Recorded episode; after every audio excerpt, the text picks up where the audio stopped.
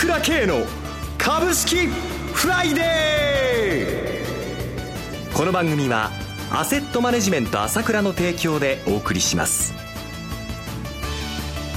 皆さんおはようございます。岡本留美子です。朝倉慶の株式フライデー。今朝も株式投資で重要となる注目ポイントを取り上げてまいります。お話はアセットマネジメント朝倉代表取締役経済アナリストの朝倉慶さんです。朝倉さん、おはようございます。おはようございます。よろしくお願いします。よろしくお願いします。まず、この1週間、いかがご覧になっていますか？そうですね、もう相変わらず堅調ですよね、全然下げないじゃないですか。強いですね。先週ね、はい、ワンテンポ早く買っといた方がいいですよってお話ししたんですけれども、それにもかかわらず個人投資家買ってないんですよ、今日数字を見てもあまり。はい、大丈夫ですか？っていう気持ちですよね。えー、えー、どんどんいっちゃうと思います。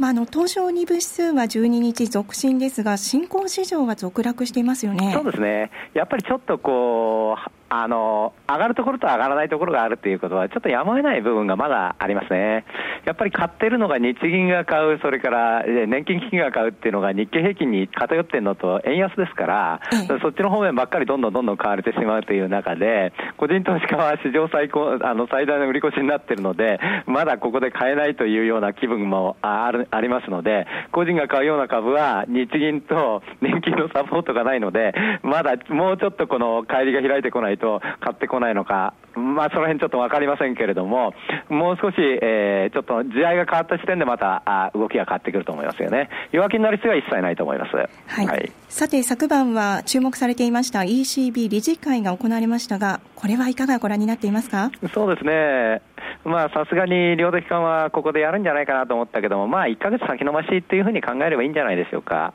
まあ、あまだまだちょっと ECB 内部で対立があるということもありますけれども、まあ、明らかにもう景気が落ちてる、インフレ率が下がってる、その上原因は下がっちゃうわけですから、でも方策は量的緩和しかないので、市場もまあこれしかないっていうコンセンサスですからね、まあ、ドイツが反対する気持ちもわかります、オーストリアが反対する気持ちもわかります、はい、あ確かに私も量的緩和っていうこと自体は問題はあるとは思っているけれども、まあ、流れとして、え、これをやるという方向は必死で、だから最初は失望して、えー、量的緩和の実行されなかったということで失望したんだけど、その後、記者会見でね、ドラギさんがいずれやりますよと、っていうか、もうほとんど、えー、1月にはやりますよというようなあニュアンスなので、えー、まあ、そういう方向でしょうから、あそれを見て、まあ、相場の方も戻したということですから、あこれも時間の問題ということで、え、心配する必要はないですね。また為替がニューヨーク市場で120円台乗せてきましたね。まあ、止まらないですね。えまあ、年末までにもどこまで行くのか分かりません。えー、まあ、やっぱりこの解散時、政治が動けないところですね。えー、この1週間も仕掛けられるかもしれませんね。非常に、まあ、上だけじゃなくて、えー、上下、ボラティリティが大きいそあの展開になる可能性が、あと年末年始がありますからね。はい、ここの段階でちょっとどこまで動くか分かりませんけど、えー、相当円安になる可能性は秘めてると思いますよ。はい。では一旦お知らせです。今、朝倉慶が熱い。その鋭い分析力で注目を集める経済予測のプロ、朝倉慶が代表を務めるアセットマネジメント朝倉では、日々の株式情報を無料でリアルタイム配信中。アベノミクスで上昇した株式相場、投資家はここからどう対処すべきか。迷ったら朝倉慶。キーワード朝倉慶で検索を。アセットマネジメント朝倉は、証券取引、金銭有価証券の予託貸付行為は行っておりません。また、情報提供する金融商品のお取引では、相場変動などにより損失を生じる恐れがあります。取引説明書、契約締結前交付書面など十分にお読みいただき、ご理解の上お取引ください。金融商品仲介業者登録、関東財務局長、金中第605号。では朝倉さん、年末にかけてですが、日本の株式市場、いかがご覧になりますか、本当にまたどんどんどんどん上がっていくと思いますよね。はいまあ、とにかく私言ってるように、売り手がいないんですよ。はい、前からお話してますけど、個人投資家はもう過去最大の売り越しになって、まあ、2兆円以上のものを売ったと短期でね、しかし、まあ、だんだんだんだん売りが少なくなってるわけですよ、もう売るものがなくなってきてるからですよね、おそらくね。で外国人も先週若干売り越しでしたけども、海翼から考えればそんな大量に売ってるというわけでなく、基本的にはあこの買い越しという基調続いているわけですから、今年1年通して、まあ、若干買い越しになる程度かもしれませんけれども、現状を見ると、買い姿勢というのは変わらないと思いますよ。はいそれから年金基金、やっぱりいよいよたまらず買ってきたかなという感じですね、先週は。えー、はい、買わなきゃなんないわけだから買うわけですよね。もうコミットしてるわけだから25%まで上げるって GPIF もね。はい。えー、から日銀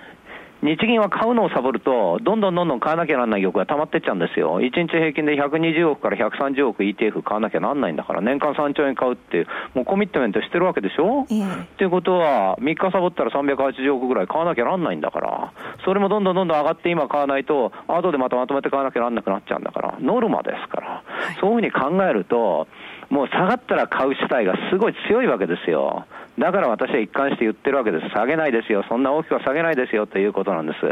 ただ、あまり大きくあのあ上げすぎちゃうと警戒感でっていうのがあるんですよね。例えばそれは昨日なんかも典型的に出てるわけなんですけれども、昨日9時15分に日経平均が1万7912円で止まったんですよ、はい、これが高値なんですね、今年の高値ということにもなってるわけですけどもね、えー、でこの1万7912っていうのはどういう数字かというと、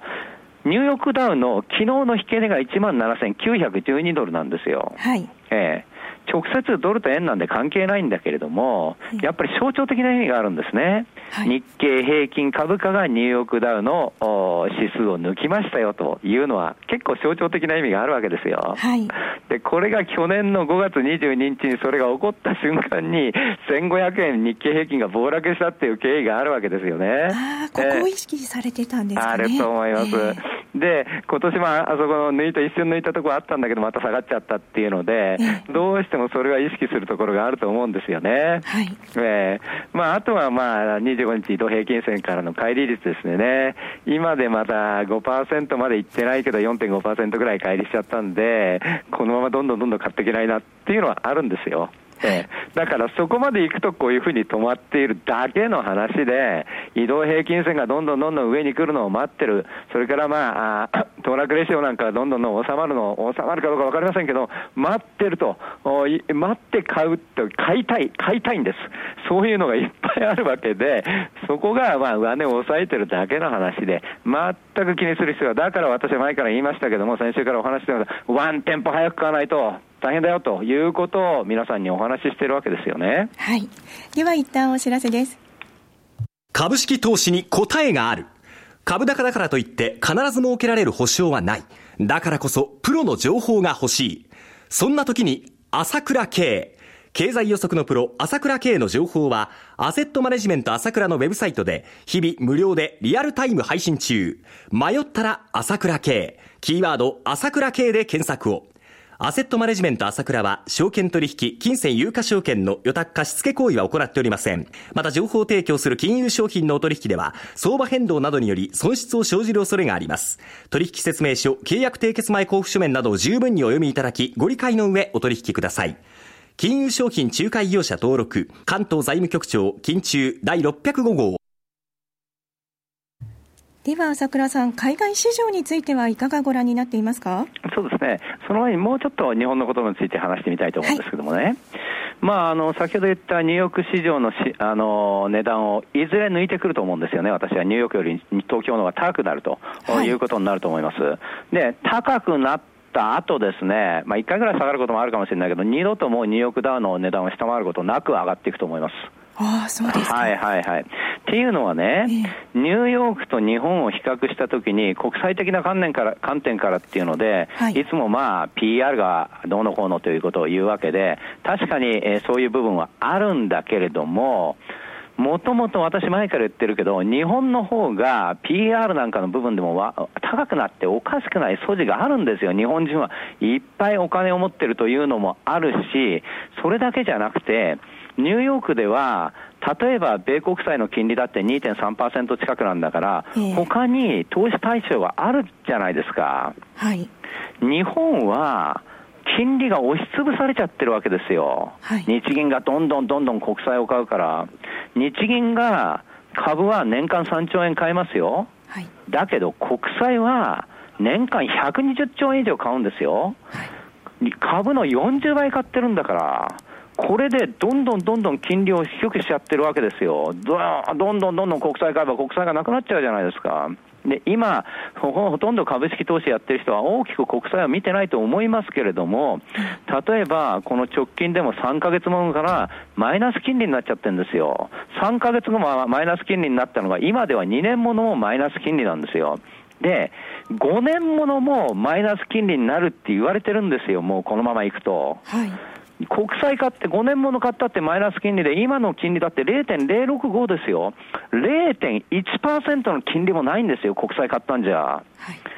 それじゃどこで運用するんですか、国債なんか買ったって運用のしまややりようがないじゃないですか、はい、そういうことでしょ、っていうことであれば、これはニューヨークとは全然状況が違うわけですよ、アメリカとは。はい、であれば、外債を買うっていうので、外国のものを買う、だからどんどんどんどんお金が出て、出て円安になるわけですよ。うん、から株がもっとどんどん買われておかしくないじゃないですか。すね、配当してくれるものがいくらでもあるわけだから。はいこういうふうに、アメリカよりも基本的に日本の方が株が買われる素地がものすごく大きいわけですよ。はい、でマイナス金利になっちゃったから、あの個人向けの国債の防止だって停止じゃないですか。どうやって資金を運用するのかっていう、この根本的な問題があるので、だから日本の方が買われて全然おかしくないんだということが言ってんですよね。はい、えー、それからアメリカ経済に関しても非常に好調で全く気にする必要はありません。はい、はい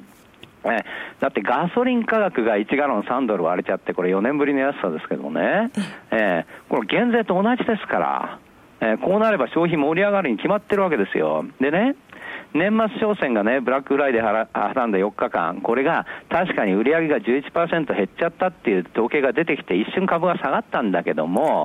おそらくこれもですね、消費者が買い物をする時期とか、はい、それからネット販売とか、そういうので分散してるだけなんですよ。はい、だから、年末まで通してみれば、おそらくまた4%ぐらいね、あの消費は、年末消費は盛り上がりましたよということになると思いますよ。えー、から新車販売だって年間で1700万台じゃないですか。これ最高水準ですよ、アメリカとすれば。えー、ですから、低金利の恩恵はあるし、こうやって株高で、アメリカ人は日本人より株いっぱい持ってますからね、これでまた原油も下がるわけですから、全くアメリカの消費動向も心配することはないと思いますよ。